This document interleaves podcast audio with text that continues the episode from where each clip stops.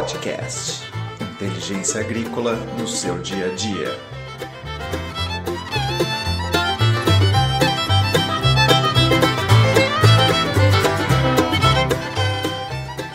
Opa pessoal, tudo jóia?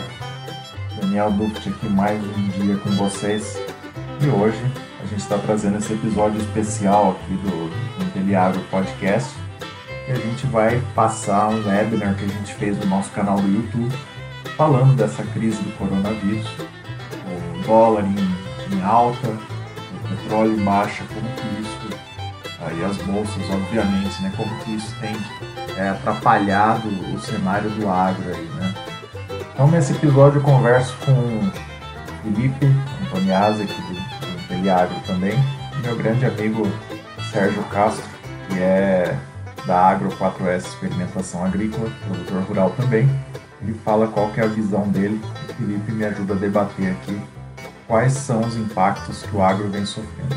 Então, você quer ouvir um pouco mais sobre isso, fica atento aí, acompanha e vem com a gente. Grande abraço e vamos lá! E aí, pessoal, tudo jóia? Estamos aqui então para esse nosso webinar aqui integrado entre o Agtech Campinas e o Inteliagro. Hoje fazemos aqui uma, uma integração para conseguir transmitir para vocês da melhor forma possível é, tudo isso que está acontecendo. De fato, quando a gente marcou esse webinar aqui há 15 dias atrás, o cenário era totalmente outro, a bolsa parecia que ia derreter, mas de fato ela não tinha derretido ainda. É, o dólar parecia que ia saltar, mas ele não tinha saltado esse patamar. E o agro, ele não tinha a menor ideia que a gente ia ter esses lockdowns e essas coisas acontecendo. Então, de fato, é um cenário diferente. A gente está aqui hoje é, em home office, um pouco diferente nos nossos webinars. Nós vamos ter aqui dois convidados que estão também em home office, porque a gente precisa disso nesse momento. Mas a gente está aqui porque a gente precisa discutir isso. Quanto mais os profissionais do agro discutirem sobre o que está acontecendo, sobre tudo isso, a gente então vai conseguir ter mais cabeças pensantes e ter um, um universo aí de debate muito mais sadio para a gente saber como escapar disso de um jeito mais fácil. Todo mundo está falando aí o agro é que vai salvar essa crise, eu tenho certeza, assim como todas as outras, mas a gente precisa tentar salvar a nossa pele antes de salvar o mundo, né? Então, eu acho que super importante é a gente entender como que a gente consegue salvar é, os nossos negócios, salvar os nossos empregos e no final do dia salvar o mundo também. Hoje nós temos uma dinâmica aqui um pouco diferente, né? Nós temos aí, como eu disse, dois convidados que vão debater com a gente, mas primeiro de tudo, eu fiz um convite para o professor Marcos Fava Neves, porque ele colocou uma série de vídeos no canal dele do Doutor Agro, né? E a gente viu lá que são extremamente importantes, extremamente didáticos, e ele disponibilizou para a gente colocar um desses vídeos, que é uma aula, né, que ele deu lá na USP, e essa aula ele mostra muitos conceitos por trás disso que vão embasar nosso debate aí. Então eu gostaria primeiramente de passar para vocês essa aula, depois a gente vai ter um recadinho e a gente já entra no nosso debate aqui. É, gostaria também de contar com a colaboração de vocês aqui no chat, aqui conversando com a gente, já mandar um abraço aí para o Márcio, que está sempre com a gente aqui, e todos os outros que vão estar nessa jornada aí, tá joia? Vamos começar então com esse vídeo, vou passar aqui para vocês, vamos lá.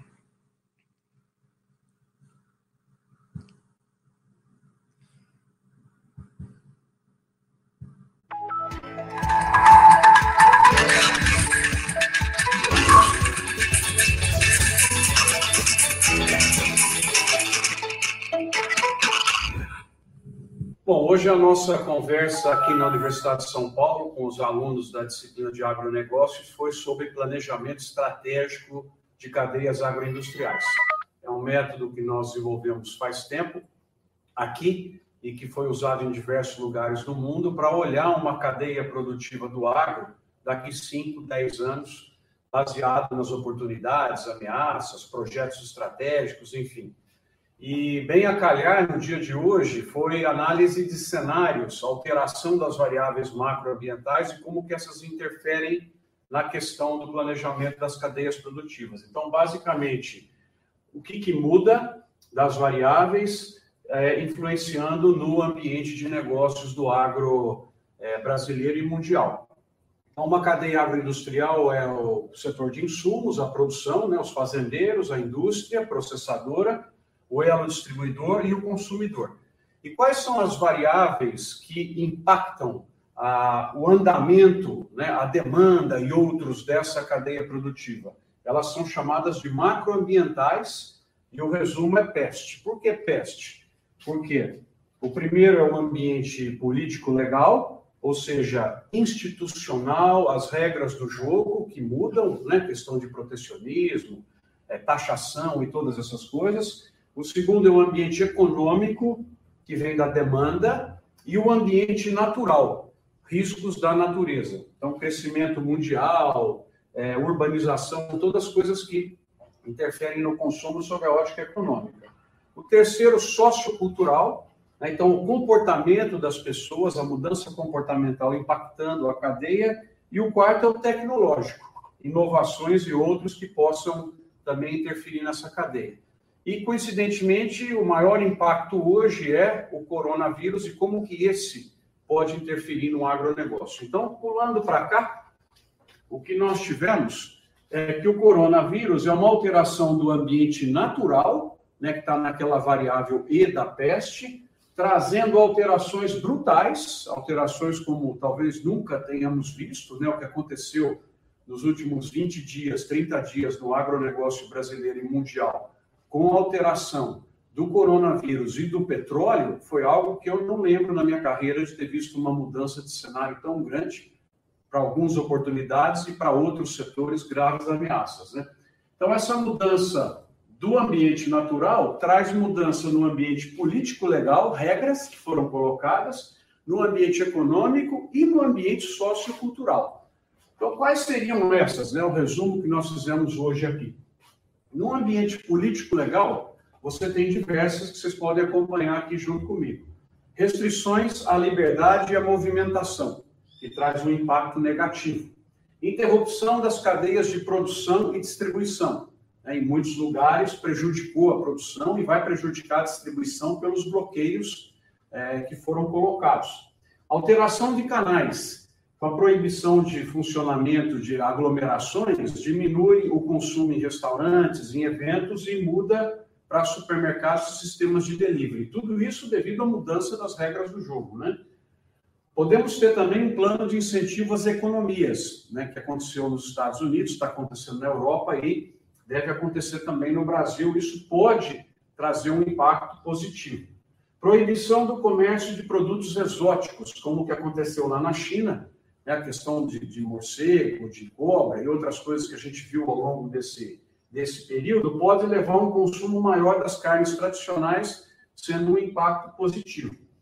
Restrições levando à queda do consumo por gôndolas vazias. Estamos sendo surpreendidos com fotos da Europa e até dos Estados Unidos com esvaziamento de supermercados, postergando o consumo e colocando restrições aí nas populações. Isso é negativo Lógico, aumento de gastos dos governos com saúde, que é algo natural nesse período grave que nós estamos vivenciando, e uma crise política no Brasil, né, que está exacerbada aí esses dias e pode atrapalhar a questão é, das reformas importantes. Né? Por outro lado, pode ser que essa situação toda da crise mundial acelere as reformas e é por essa avenida que eu gostaria que andasse. Então, isso aqui do ambiente político legal voltando a lembrar, o ambiente natural, o vírus, espalhando pelo mundo, trouxe alterações graves no ambiente político legal, ambiente econômico e no sociocultural.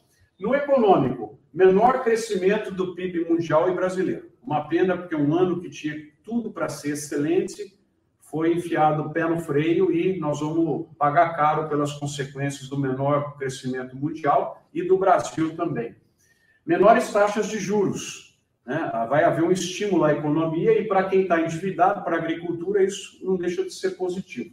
Desvalorização do real, como está sendo acompanhada fortemente aí nesses dias, Para um setor exportador, é positivo. Crise de confiança, negativo. Fuga de capitais, negativo. Vimos o que aconteceu aí com a Bolsa de Valores, né? Grave impacto no setor de serviços. Esse ainda a gente não sabe o que vai acontecer. Desde companhias aéreas, agências de turismo, né, hotéis, entretenimento, restaurantes. É um setor que vai precisar para que a sociedade olhe bem pelo é, dano é, que começou a acontecer e ainda vai a depender do tempo em que isso tudo durar. Menores fluxos, menor uso de energia, petróleo em queda né, e preços menores e custos melhores para a produção para o agro brasileiro. Então, a queda de preço do petróleo, agravada com o menor consumo de petróleo pelas características acima, leva a um custo menor do diesel e menor de produção para a agricultura brasileira. Negativo, desvalorização dos ativos, encarecimento dos insumos em dólar, né, principalmente aqueles que são importados pela agricultura brasileira, que vem da China, fertilizantes e outros, fretes mais baratos, esse é um ponto positivo do ambiente econômico dessa crise toda que está colocada, e também as margens fluem do petróleo, dos países produtores de petróleo, das empresas petrolíferas ao agro, transferindo é, renda de um para o outro. Então, essa seria a parte econômica. A última, do ambiente sociocultural. O que, que essa crise do coronavírus pode impactar em mudanças e que isso vai alterar um pouco as regras do jogo né, no nosso agronegócio. Vai ter, com certeza, um aumento de consumo no lar, né, então vai migrar o consumo de restaurantes para consumo em casa, comportamento de consumo em casa, mais interação com a família né, e menos na questão coletiva. Então, os núcleos voltando a se reunir e, eventualmente, ensinar a cozinhar vai ser um entretenimento nesse período mais recluso aí das famílias, né, a cultura das refeições, algum movimento de estocagem de alimentos, aumentando o consumo, né, isso é muito importante que seja monitorado de perto pela Associação Brasileira de Supermercados, pela Associação Brasileira da Indústria de Alimentação, para não deixar faltar, mas no mundo está acontecendo isso. Medo de ir aos pontos de venda, então, isso é uma preocupação também do ambiente sociocultural. Busca por produtos mais seguros, né, em momentos de crise, há uma, um comportamento em direção àquilo que é mais seguro. Pressão maior e uso maior da higiene, seja no preparo, como produtos ligados à higiene. Então, aqueles do agro, que tem a cadeia da higiene no final, tendem a se beneficiar, como álcool gel é, e outros produtos, papel, né, lenços com, com, de limpeza e outras coisas para o setor de papel e celulose. Né? É, aprendizagem do à distância. Todo mundo está sendo forçado a entrar no à distância. Então, essa aprendizagem pode vir para ficar e alterar o nosso comportamento futuro. Desde reuniões de empresas até é uma série de decisões tomadas à distância, aulas, nós aqui também vamos ter que migrar para o à distância, é, são pontos que podem trazer uma alteração comportamental permanente, né, e não voltar ao que era antes. E uma coisa que eu confio muito é que essa crise vai aumentar o engajamento das pessoas, vai aumentar o coletivismo da sociedade para que a gente supere esse problema, esteja treinado, para superar novos problemas quando eles aparecerem.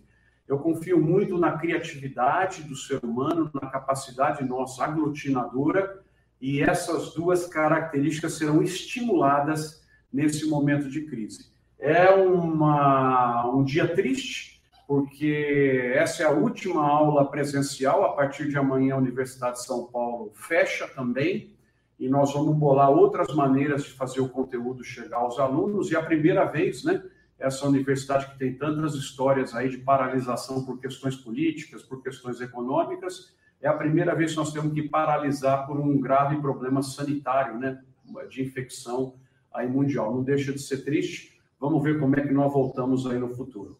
Então, essa foi a, a síntese da variável macroambiental do coronavírus impactando o planejamento aí das cadeias produtivas.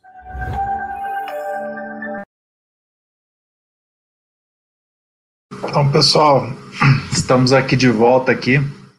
É, acho que foi bem completo, né, esse, essa, esse trecho da aula do professor Marcos Fava Neves. Gostaria de agradecer aqui a Ana Letícia, que chegou, ao Oliver, ao Marcelo, a Paula, todos nós que estamos aqui, porque é extremamente importante nesse momento estarmos juntos para conseguir construir um, um futuro um pouco melhor aí para o agro, né? É, só mais um recadinho aí, então, a gente assistiu a aula dele aqui, que ele já divulgou nas redes sociais dele, e eu gostaria também de colocar um recado que ele generosamente mandou para a gente, que acho que é super importante para a gente poder assimilar um pouco melhor isso que está acontecendo aí. Então, eu vou colocar aqui para vocês, ó, recado do professor Marcos Fava. Olá, pessoal. Meetup AgTech Campinas, esse polo de empreendedores aí do nosso Brasil. Obrigado pela chance de falar com vocês e de saber que vocês estão usando aí alguns vídeos de reflexão. Queria ressaltar a importância de vocês nessa recuperação que o Brasil começa a ter logo logo. Vai precisar de muito empreendedor, gente inovadora, soluções criativas na nova economia para estendermos as mãos e levantarmos quem precisa e criarmos oportunidades. Então, vocês têm grandes avenidas aí pela frente. Eu estou mais confiante. Acho que já já retomamos um caminho aí outra vez para crescimento. Boa reunião, boas discussões e estamos juntos. Vamos reconstruir.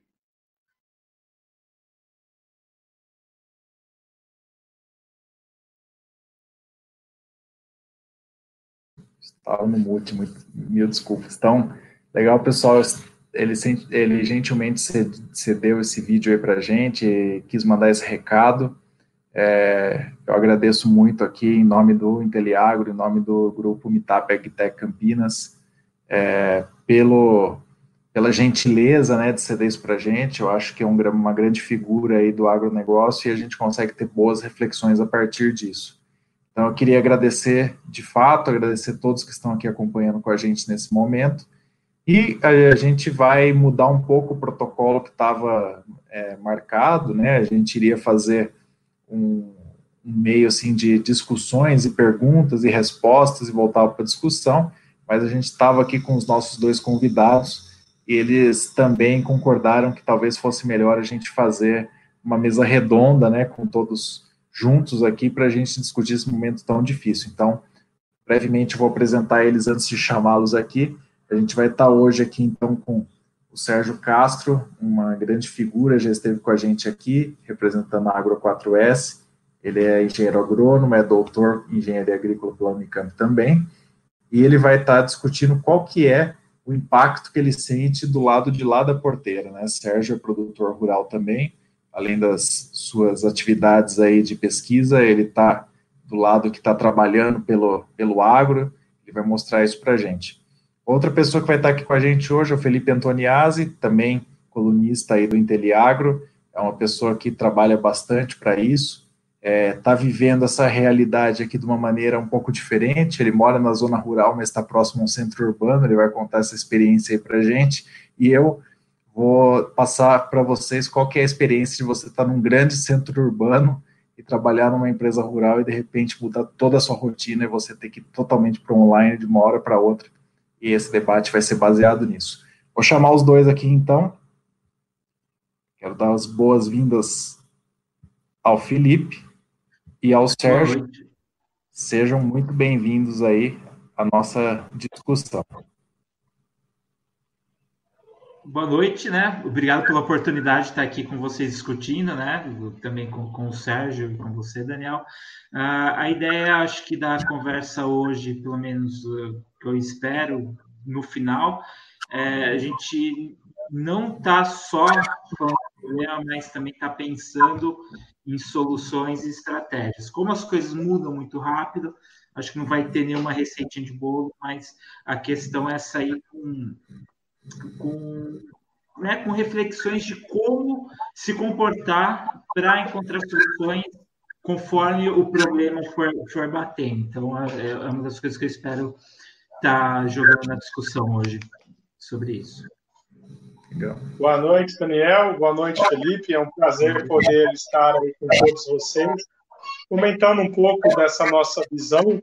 A gente que continua no campo trabalhando, que faz essa interface âmbito rural, âmbito urbano, é legal poder trocar essa opinião e, igual o Felipe comentou, dar alternativas, mostrar de uma forma idônea, sem partidarismo, sem pluralismo, qual o caminho a ser seguido nesses próximos dias que nós estamos vivenciando na rotina de cada um. Legal. Para começar, queria que a gente comentasse então como que foi de repente tudo isso desde o começo que aconteceu. Então eu vou só brevemente contar aqui a minha experiência para a gente esse debate. Aí vamos nessa sequência aí, Felipe Sérgio. Vocês contem como tudo aconteceu, né? É, assim, no meu dia a dia, eu trabalho numa empresa rural, trabalho no, no Centro de Tecnologia Canavieira, a gente está alocado lá em Piracicaba. É, eu tinha uma semana toda de viagens marcada para a semana passada, e assim que eu pisei no escritório na segunda-feira, eu descobri que estava acontecendo tudo isso e que todo mundo estava desmarcando quase tudo, mas ainda na segunda e na terça-feira parecia que o ambiente estava muito mais alarmista do que de fato alguma coisa acontecendo de concreto, né? Na quarta-feira foi um pouco mais pesado, a gente já teve um cliente desmarcando uma das viagens, é, dentro da própria companhia já foi dito para que grupos de riscos fossem para casa, que não trabalhassem mais do escritório. Na quinta-feira, ainda foi meu último dia lá. A gente conseguiu trabalhar, mas ao final do dia já teve uma orientação todos os funcionários que não necessariamente trabalhavam com alguma coisa de emergência dentro da, do escritório ou dentro da companhia como um todo, fizessem home office, aqueles que não pudessem fazer home office, que ficassem em casa e as atividades fossem paralisadas por um tempo. Então, assim, em coisa de três dias, tudo mudou de uma maneira muito abrupta, assim, foi de repente uma empresa do agro que, que vive do agro, que vive de, de visitar clientes, principalmente da cana-de-açúcar. É, a gente viu todos os clientes tendo restrições por nós, é, e não só por nós, por todos da cadeia, né? E de repente a gente precisou virar a chavinha e tá trabalhando de casa, né? Então, é, não é algo tão simples assim, embora a gente esteja aí na revolução digital, né? Eu mesmo seja um, um forte é, em, que encampa essa bandeira que a gente tem que estar na revolução digital, digo que senti dificuldades porque não é todo time que está na mesma página, né? Então, a gente teve alguns problemas de se adaptar. Hoje, dando exatamente uma semana depois daquilo, a gente ainda está numa fase de adaptação para trabalhar normalmente em home office.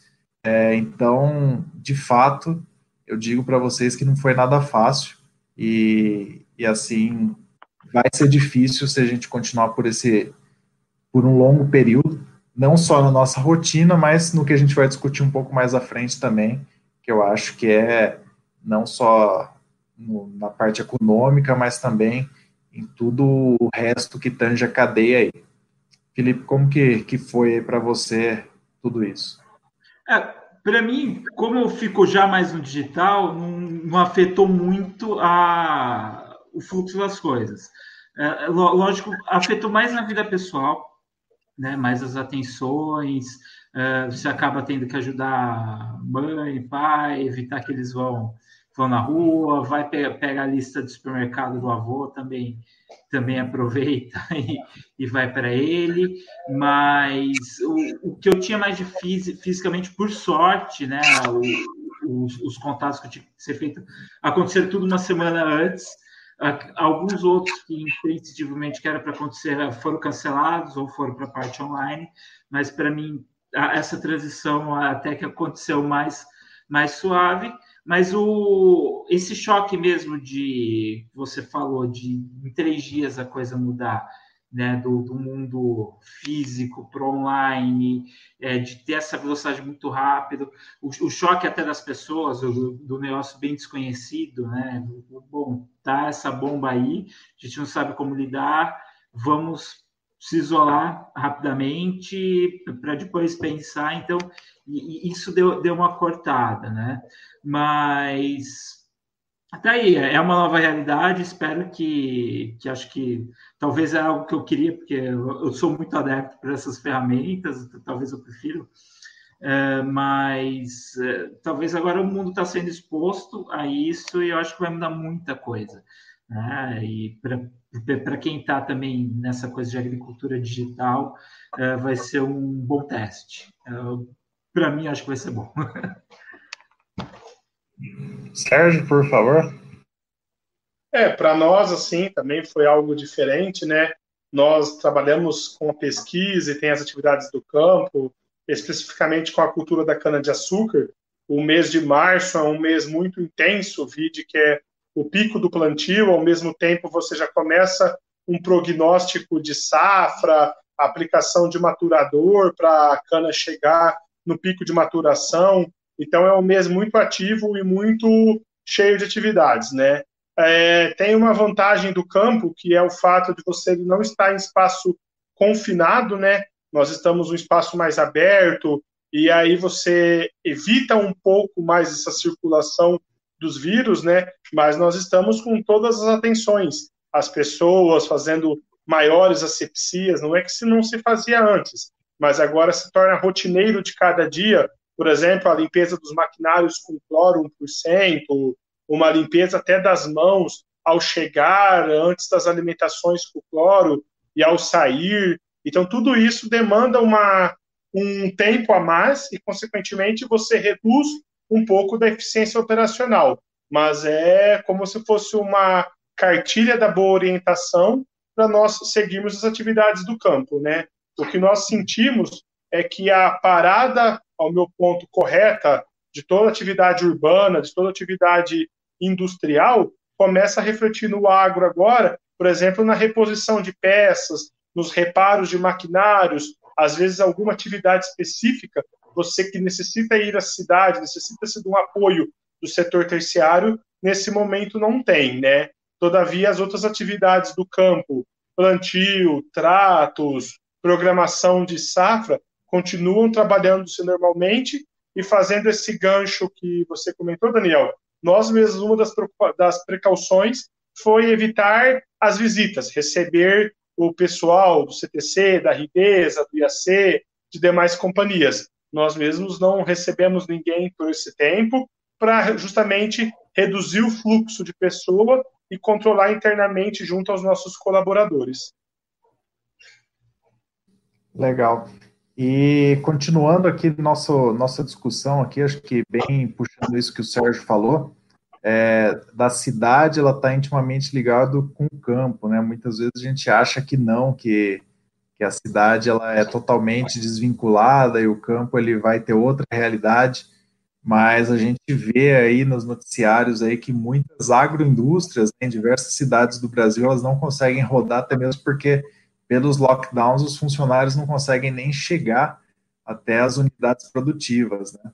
E, e além disso, eu acho que um outro ponto que a gente podia discutir aqui também é como que fica o psicológico de você ter que lidar com pessoas que estão ali escutando é, assim que vão para casa os noticiários não só isso, lendo os jornais, e eu acho que o pior de tudo são os grupos de WhatsApp, é, como lidar com essa preocupação, que de fato é uma preocupação, eu, eu acho que, que a gente nunca passou por nada assim na história é, moderna, né, e, e como que a gente lida num momento desse, sendo gestor de pessoas, sendo alguém que tem que controlar um negócio, ou sendo alguém que você está em uma companhia que tem que lidar com pessoas, ou até mesmo, como o Felipe vai colocar o ponto dele, sendo alguém que tem um entorno ali de familiares, todos ligados talvez a uma área mais agrícola e até mesmo seus vizinhos e a, tudo isso, né? Como a gente lida com essa parte psicológica e com essa parte da integração cidade-campo é, aí? Gostaria da opinião de vocês, por favor.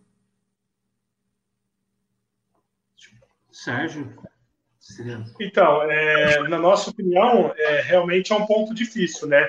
Igual o Daniel falou, o Daniel é um engenheiro agrícola e eu engenheiro agrônomo, nós não temos muito uma expertise nesse lado da área da psicologia para trabalhar com as pessoas. No nosso caso, que a gente é uma empresa familiar, hoje nós temos cerca de 52 colaboradores, que trabalham ativamente com a gente de forma direta, é, você passa a ser até o guru deles, né? Porque essa inundação de WhatsApps, de fake news, onde nunca vi tanto médico aparecer no WhatsApp, cada hora é o doutor de uma especialidade, é o doutor de uma região, a gente nem sabe mais o que é verdade e o que não é. Essas pessoas que têm o um contato direto chegam e nos perguntam: ah, o que você acha?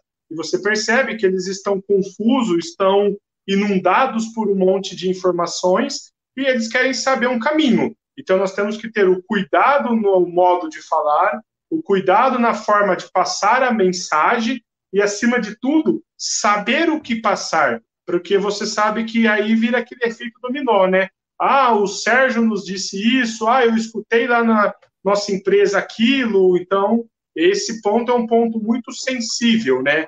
Porque, pelo menos eu aqui, nossa empresa, a gente fica meio sem saber qual a tomada de decisão, qual a real decisão, qual os próximos passos. Por isso que nem os médicos devam saber de forma tão real assim. E aí você vê essas pessoas, não são, são 52, né? São as famílias, muitos são casados, têm filhos, então gera isso. O cuidado na forma de passar a informação e passar essa de uma forma fácil para a pessoa assimilar e para ela entender o melhor caminho a ser tomado, né? Então nós estamos trabalhando muito nesse sentido.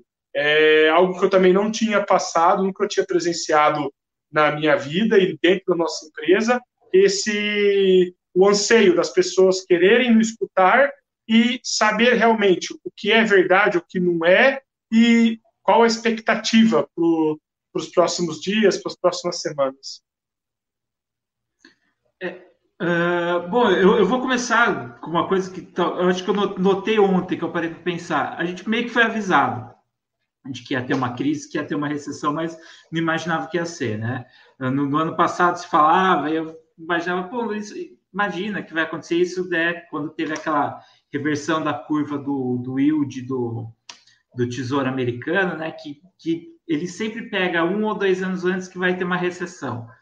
E e magicamente Estados Unidos estava com, né, com aquele voo, falava não, vai ter alguma coisa, vai ter algum problema. A gente, eu realmente não acreditava e está aí. Em duas semanas, uh, basicamente a gente já caiu para uma previsão de zero, que não vai ser de crescimento, isso vai ser muito mais abaixo. Então, meio que, que cai aquela ficha, é, e realmente vai ter um problema, a gente vai entrar numa recessão. Uh, a gente se esperava talvez ter um lucro, não digo assim, ter, ter um ganho maior, aquele otimismo que, tinha na, na, economia, que até o professor Marx fala, isso foi tudo abaixo, acho que agora as pessoas entraram em modo e, e talvez venha um pouco dessa histeria, de, dessa incerteza, de que esse é um ano para sobreviver. Ah, todo o trabalho aqui vai ser para tentar não afogar muito. Se tiver algum ganho, perfeito. Vai ter gente que vai ganhar, sim. Acho que talvez no, isso, mas no geral, acho que na média vai ser um ano meio que perdido, que o, o próximo. Mas o, outro ponto, né? Teve esse chacoalhante, né? Teve aquela dica um ano atrás de que a gente ia entrar numa recessão, mas não sabia como.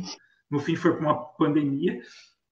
E, e tem aquele choque de informação. Eu acho que é, é o, que o que o Sérgio estava falando. As pessoas estão sendo muito bombardeadas. Infelizmente, o Brasil, né? Você pegar né? Nem, nem, todo mundo tem um doutorado, nem todo mundo tem, tem uma formação, e mesmo esses também estão meio perdidos.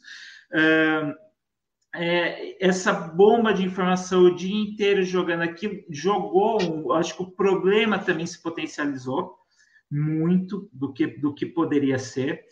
A primeira resposta também, talvez, né, eu estou imaginando que até foi adequada pela novidade, mas se a gente persistir nesse lockdown, vai, vai parar tudo. Então, é essa é outra questão que entrou essa semana.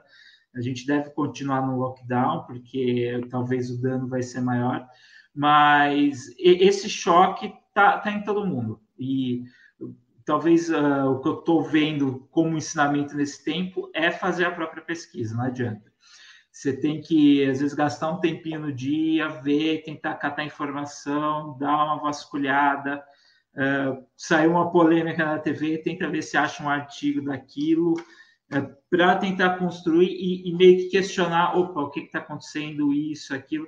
Então, o, outra coisa forte é não confie 100% ou não entre 100% no hype do que você está sendo bombardeado, porque talvez pode ser um overreaction, e é o que eu o que eu estou sentindo que está acontecendo com esse, com esse caso do Covid, é um overreaction.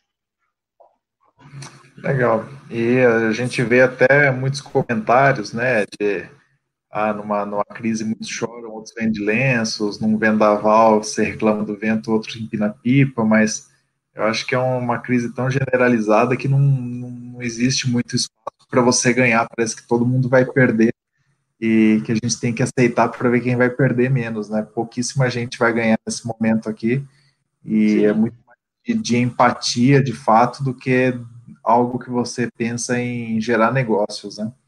Mas pensando nos desdobramentos aqui, então, é, temos a pandemia, mas ao mesmo tempo a gente tem então a bolsa derretendo, ao mesmo tempo a gente tem o preço do açúcar não tão lastreado, ao mesmo tempo a gente tem é, o preço do diesel despencando, os biocombustíveis indo junto, e como que a gente lida com isso então, né?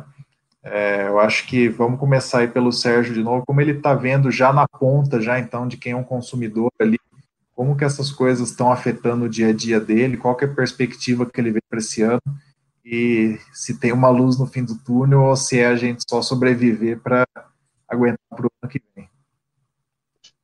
Bom, é, eu acho assim, é, tá tanto esse turbilhão e essa pandemia tem um efeito tão grande em todos os setores, como nós estamos conversando aqui, que não se dá para fazer uma projeção a longo prazo, né? Especialmente na cadeia sucroenergética da cana-de-açúcar, que é onde nós atuamos, a gente até fala que há um, um oxigênio extra, que é o fato de a safra estar acabando agora no mês de março. Então, o preço da cana que fechar agora em março deve cair bruscamente em relação a janeiro, fevereiro, que vinha numa ascendente, ascendente positiva. Só que, como você faz uma média ponderada, a queda de março vai ser suavizada. Então, o preço final da safra 19 e 20 não deve ser tão afetado de cara pelo coronavírus e pela guerra do petróleo também. Os problemas na Rússia, na Arábia Saudita, que fez o preço do petróleo abaixar e, consequentemente, você reduz o preço do diesel, da gasolina e deixa o etanol menos competitivo. Então, esse primeiro momento, pelo fim da safra e o início do novo ciclo agrícola da cana, que se inicia em abril, esse primeiro momento, a média ponderada por ser um último mês, deve suavizar um pouco o impacto. Pensando um pouco abril em diante, que quando se inicia a safra e quando se dá início à safra 2021.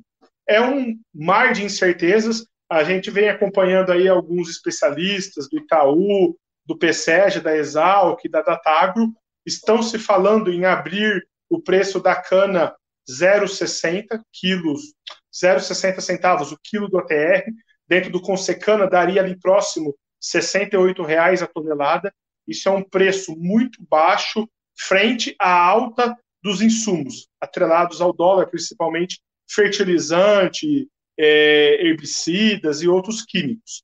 Então, o que, que nós estamos percebendo? Que é igual o que o Felipe comentou aí, é uma precaução.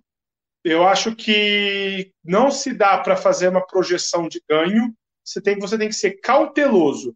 E esse momento de cautela, você tem que se precaver, imaginar um cenário um pouco mais negativo, que caso tenha uma reviravolta, o país, por ser um país agro, agriculturas, commodities, pode, do dia para a noite, já supervalorizarem e aumentar a comercialização, então isso pode fazer o Brasil ser mais competitivo e dar uma arrancada primeiro frente a outros países, se você fazendo um cenário de precaução nesse momento agora, tendo essa arrancada, lá na frente você acaba ganhando junto, porque você já está vindo com um alicerce. O que não se pode fazer é sonhar coisas inexistentes no momento, pensar que vai abrir num bom preço, que vai ser um ano de bom preço. eu acho que isso nesse momento é inviável de se pensar. Então, a cautela trabalhar com esse preço que o setor está comentando de abrir a safra, e aí vai muito da pesquisa. Num preço desse, o etanol sendo desvalorizado frente à redução do petróleo, nos sobra alternativa o açúcar. Existe um déficit no mercado global e a partir do momento que os países consumidores passam a comprar mais açúcar, o Brasil tende a dar um up nesse momento e aí você ter um preço melhor para a cana-de-açúcar. E outra notícia que vem com mais importância ainda é o RenovaBio e o CBIOS, né? Apesar que eu também li uma reportagem essa semana que efetivamente para as usinas os CBIOS devem chegar em 2021, ou seja, é algo que se realmente se confirmar os CBIOS, essa política do RenovaBio, de forma corrente a partir do ano que vem, é mais um momento, então, para a gente ter o pé no freio e estar pensando num cenário mais drástico para que não tenha problemas futuros, vide que a safra está apenas no começo.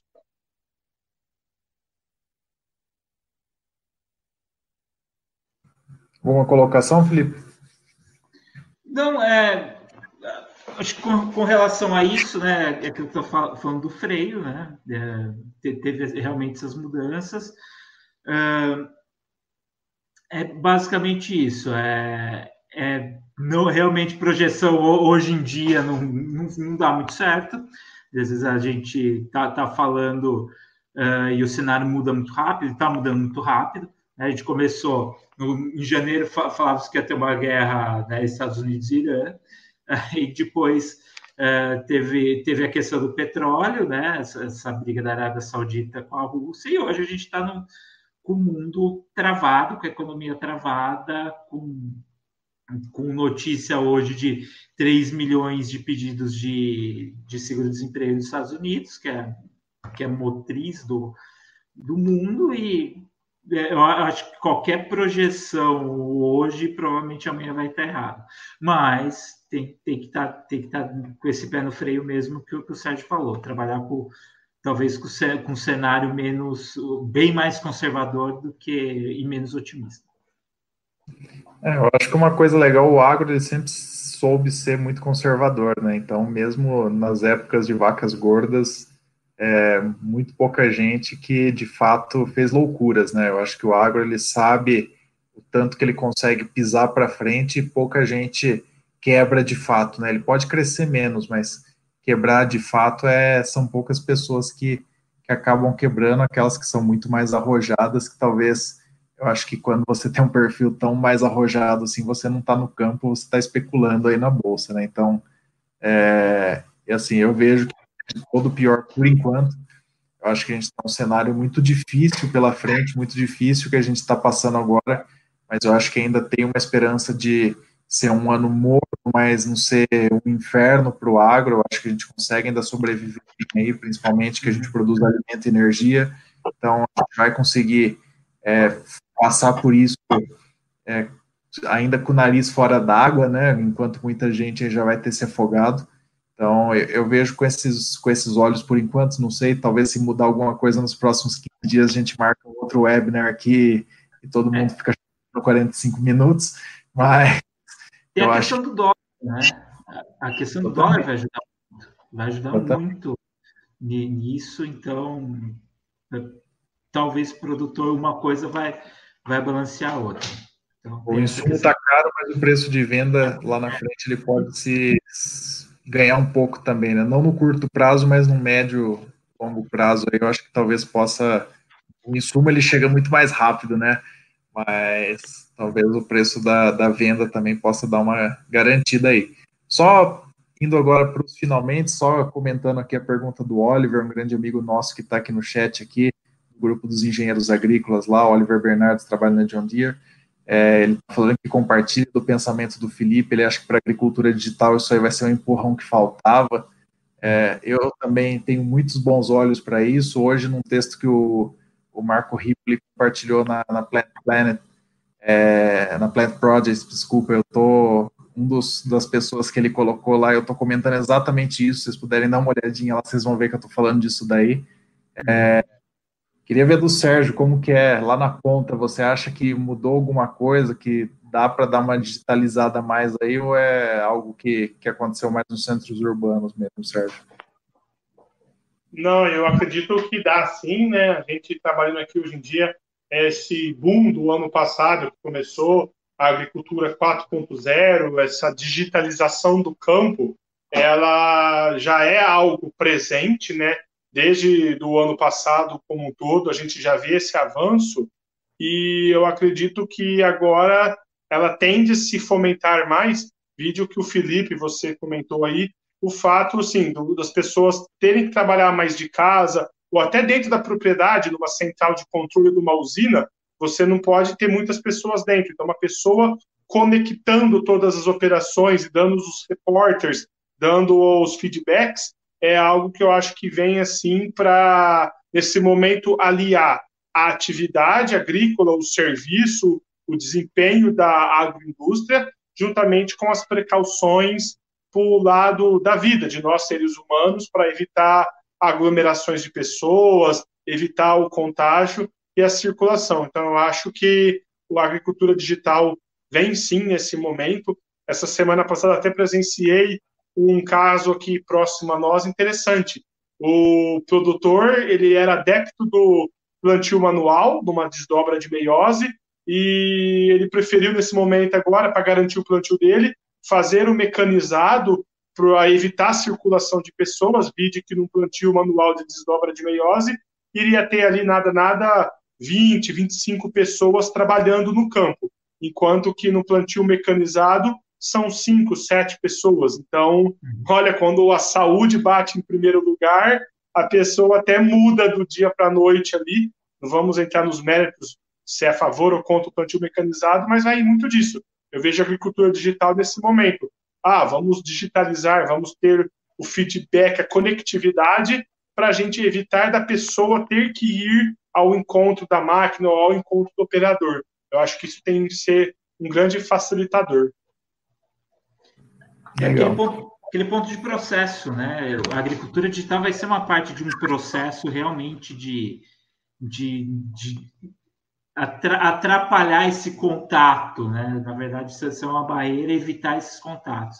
É, não, não vai ser só ele, tem, tem muito que o Sérgio falou lá no começo também, que a parte de higiene, já se tinha mais, mas quando o cara está assustado, ele, ele, ele, vai levar mais a sério, é, talvez ficar de conversinha, um, também, talvez, vamos imaginar que pode ser que até aumente um pouco o rendimento da, da pessoa estar tá conversando menos, tomando menos café, na, não é o caso, lógico, da, da operação da, da frente, mas numa agroindústria isso daí também pode, pode fazer diferença. E eu, eu, talvez e outra coisa que acho que a gente não comentou, que, é, que era uma coisa que eu queria comentar, é essa questão realmente do contato, de se evitar o contato. Né? Não precisa parar a operação, não precisa parar nada é, criar barreira para evitar esse crescimento da, da epidemia vai ser a solução, não tem outro jeito. E, também não pode ficar só restrito à indústria, à indústria, ao agro. Acho que toda a economia vai ter que dar uma mudada enquanto tiver com essa questão realmente de, de pandemia, de, de, do medo das pessoas, vai ter que ter, dar uma mudada para tentar segurar um pouco é, né, um pouco do que sobrou da economia, né? não de crescimento, mas, mas da, da economia. Mas o, o mundo segue, né? Aí. Pessoal, então chegamos aqui ao nosso, nosso prazo máximo desse nosso webinar. Queria agradecer muito o doutor Sérgio Castro, da Agro 4S. Queria muito agradecer ao Felipe Quero agradecer a todo mundo que comentou aqui, mandar um abraço para o Fabião, amigo de nós três aqui, que está no chat. Falou que o agro foi resistente a todas as crises econômicas, concordo com você. Eu acho que o agro passa por tudo isso e, e a gente vai continuar aí sempre forte, dando alimento e energia para o mundo, né? Queria só fazer um parênteses, hoje a gente está completando seis anos do Inteliagro, que é a plataforma que nos hospeda aqui hoje. Inteliagro aí passando por diversos momentos, assim que nem o agro, várias crises, e a gente continua aí. a gente está tentando passar conteúdo sempre de primeira para as pessoas. Então, é, quero contar uma novidade para vocês que estão aqui em primeira mão. A gente está criando um novo canal, a gente está tendo um podcast do Indeleagro, que o primeiro episódio sai agora nessa semana. É, o Sérgio está intimado a ser um dos nossos convidados para fazer uma entrevista aí. E, e é isso. Obrigado para vocês. Considerações finais, Sérgio Felipe, por favor. Não, a gente agradece a oportunidade de poder estar tá fazendo essa discussão, essa mesa redonda de vários âmbitos, né, em prol de notícias e projeções mais idôneas, né? E o que eu deixo para todo mundo que nos acompanha aí é cada um fazer a sua autoavaliação é, do que é verdade, do que não é. Eu acho que ontem, anteontem, aí nós caímos numa coisa que virou de partido, é, um comentando do outro, um criticando, e isso você perde um pouco o foco.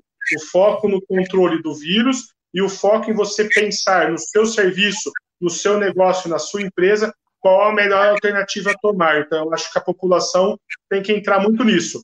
Pensar no seu cenário, o que eu estou fazendo e o que eu preciso fazer para aliar o lado da saúde o lado econômico. Se nós ficarmos discutindo se é fulano, se é ciclano, eu acho que é igual no futebol. E quem é palmeirense, corintiano, são paulino não vai mudar. Então, respeita o time de cada um, mas todos vamos treinar para fazer o melhor possível. Então, eu acho que nós temos que ter esse cuidado, senão nós vamos ser cair num vício de discutir paixões e opiniões e partidos, e isso não leva ninguém a lugar nenhum. É, seguindo né, bem essa linha do, do Sérgio, é, é, fazer avaliação. Eu acho que toda, toda essa exposição do, do Covid que está tendo é, é, um grande teste de, de QI, né? QI você precisa acertar e ser rápido. Né? Então, como a coisa está acontecendo muito rápido, eu acho que viu algo que dá certo, viu um procedimento que dá certo, teve uma ideia que, que vale a pena e que faça sentido, que vai minimizar risco teu, que vai trazer algum ganho para o processo e também né, vai acabar protegendo quem está no campo, protegendo a questão de saúde, a família de que dessa pessoa que volta para casa, aplique, coloque uh, e vai, vai fazendo mudança. Não espere muito, não espere vir informação. Uh, eu vejo muito de, delay do que é falado na TV, ou às vezes que vem do, do Ministério. Uh, então, bom senso, faça a própria pesquisa. Pessoal é, é bem capacitado, tem boa experiência de vida, aplique, aplique sem, sem hesitar. Legal, muito obrigado, meus amigos. É, quem quiser entrar em contato com a gente vai estar aqui nos comentários. Vou colocar o meu Instagram do Felipe, do Sérgio, também do Dr. Marcos Fava Neves, que cedeu para a gente humildemente aquele vídeo no começo. Agradeço muito, foi muito legal que embasou esse nosso diálogo aqui hoje. A gente conseguiu ver em todas as esferas quais que seriam os impactos e isso norteou a nossa conversa aqui hoje. Queria agradecer a todo mundo, queria agradecer todos que tiveram aqui com a gente no chat, mais uma vez o Márcio, o Adriano, o Fábio, a Ana, o Marcelo, o Oliver, todos que tiveram aqui com a gente, vocês dois também, muito obrigado e até uma oportunidade, espero com melhores notícias possíveis. Um abração, gente. Terá. Grande abraço. Tchau, tchau, abraço. Tchau, tchau.